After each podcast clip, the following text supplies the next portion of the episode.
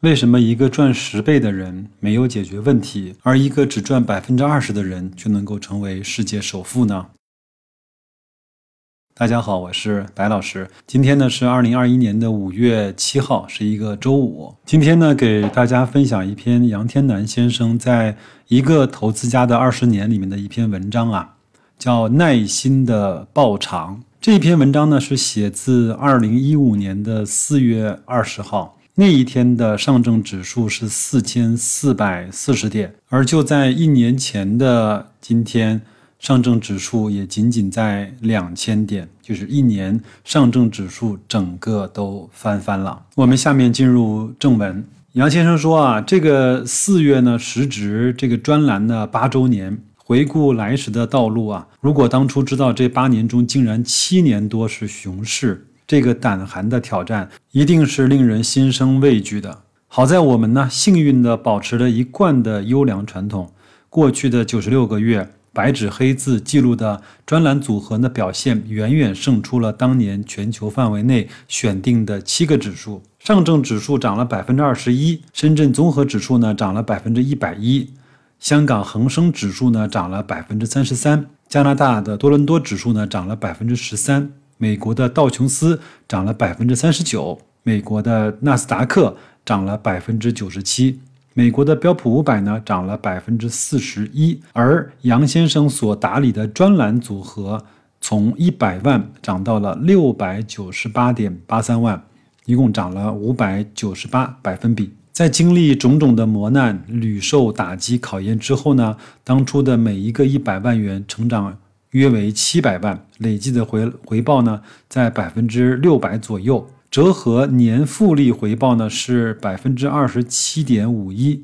同期的上证指数啊，累计上升了百分之二十一，折合的年复合回报率呢在百分之二点四三。环顾现实啊，不得不承认，这个回报率呢，比动辄年化回报两百、三百，甚至是十倍的例子呢，着实是逊色的。面对难以自持的喧嚣啊，令人深思的问题是：为何一个赚十倍的人没有解决问题，而一个只赚百分之二十的人却能够成为世界首富？二零一五年的四月二十号啊，央行呢宣布下调存款准备金率一个百分点，是今年继二月之后的再一次降准，也是二零零八年之后六年多来首次降幅达到百分之一的降准。加之开放一人一户的限制，多重利好呢，刺激了股市。A 股的成交量呢，达到了一点八万亿，再创了历史的新纪录。蛰伏已久的老股民啊，纷纷复苏。坊间呢，更是流传大妈抢着入市，连学生也在蜂拥而入。我想知道的是，这些股市的新人啊，会有怎样的结局？有谁能知道呢？北京的春天啊，是桃之夭夭。灼灼其华的盛景，短暂而精彩，令人不禁想起刘禹锡的两句感慨：“种桃道士归何处？前度刘郎今又来。”回望过去啊，一路走来，多少人曾在你生命中来了又还，然后便再无踪迹。未来不可确知，但总结过去啊，也能有所得到。在过去的八年中，这个组合曾遭遇过四次大的调整。第一次呢是零七年的十月份到零九年的十月份，整整的二十四个月。第二次呢是二零零九年的十一月到二零一零年的九月，整整的十个月。第三次呢是二零一一年的四月到二零一二年的十二月，整整二十个月。第四次是二零一三年的二月到二零一四年的十一月，整整二十三个月。四次调整呢，合计时间是七十七个月，正好呢占九十六个月中的百分之八十。也就是说，我们有八成的时间是在寂寞、忍耐和等待中度过的。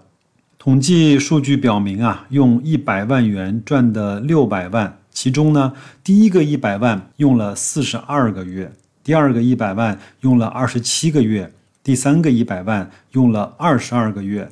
第四个一百万用了一个月，第五个一百万用了一个月，第六个一百万用了一个月。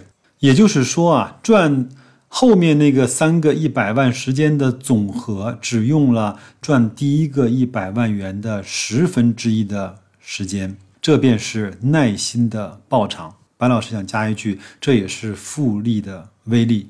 在年轻的时候啊，总是想急于知道结果。有人问太极拳和拳击到底哪个厉害？这个呢，确实是不确定的。但是我见过二十岁练拳击的，到六十岁改练太极。但却从来没有见过二十岁练太极的到六十岁改练拳击。老子说啊，自知者明。有些结果呢，只能由岁月来回答，唯有时光从不撒谎。大型的不配乐散文朗诵啊，到此就结束了。在这儿呢，白老师还想给各位呢说几句内心的心里话。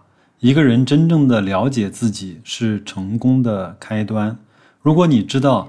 这个世界上有百分之八十的人根本就不适合到投资市场来。如果你知道到投资市场来百分之八十的人根本就不适合买个股，如果你能够想明白，可能百分之九十的人没有办法做到他以为的自我的心态控制，如果你知道可能自己恰恰就是那个百分之八十的人。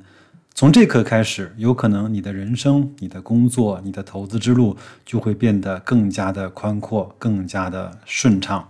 这段时间，白老师一直在自我反省的过程中啊，静坐、独思己过、闲谈莫论人非。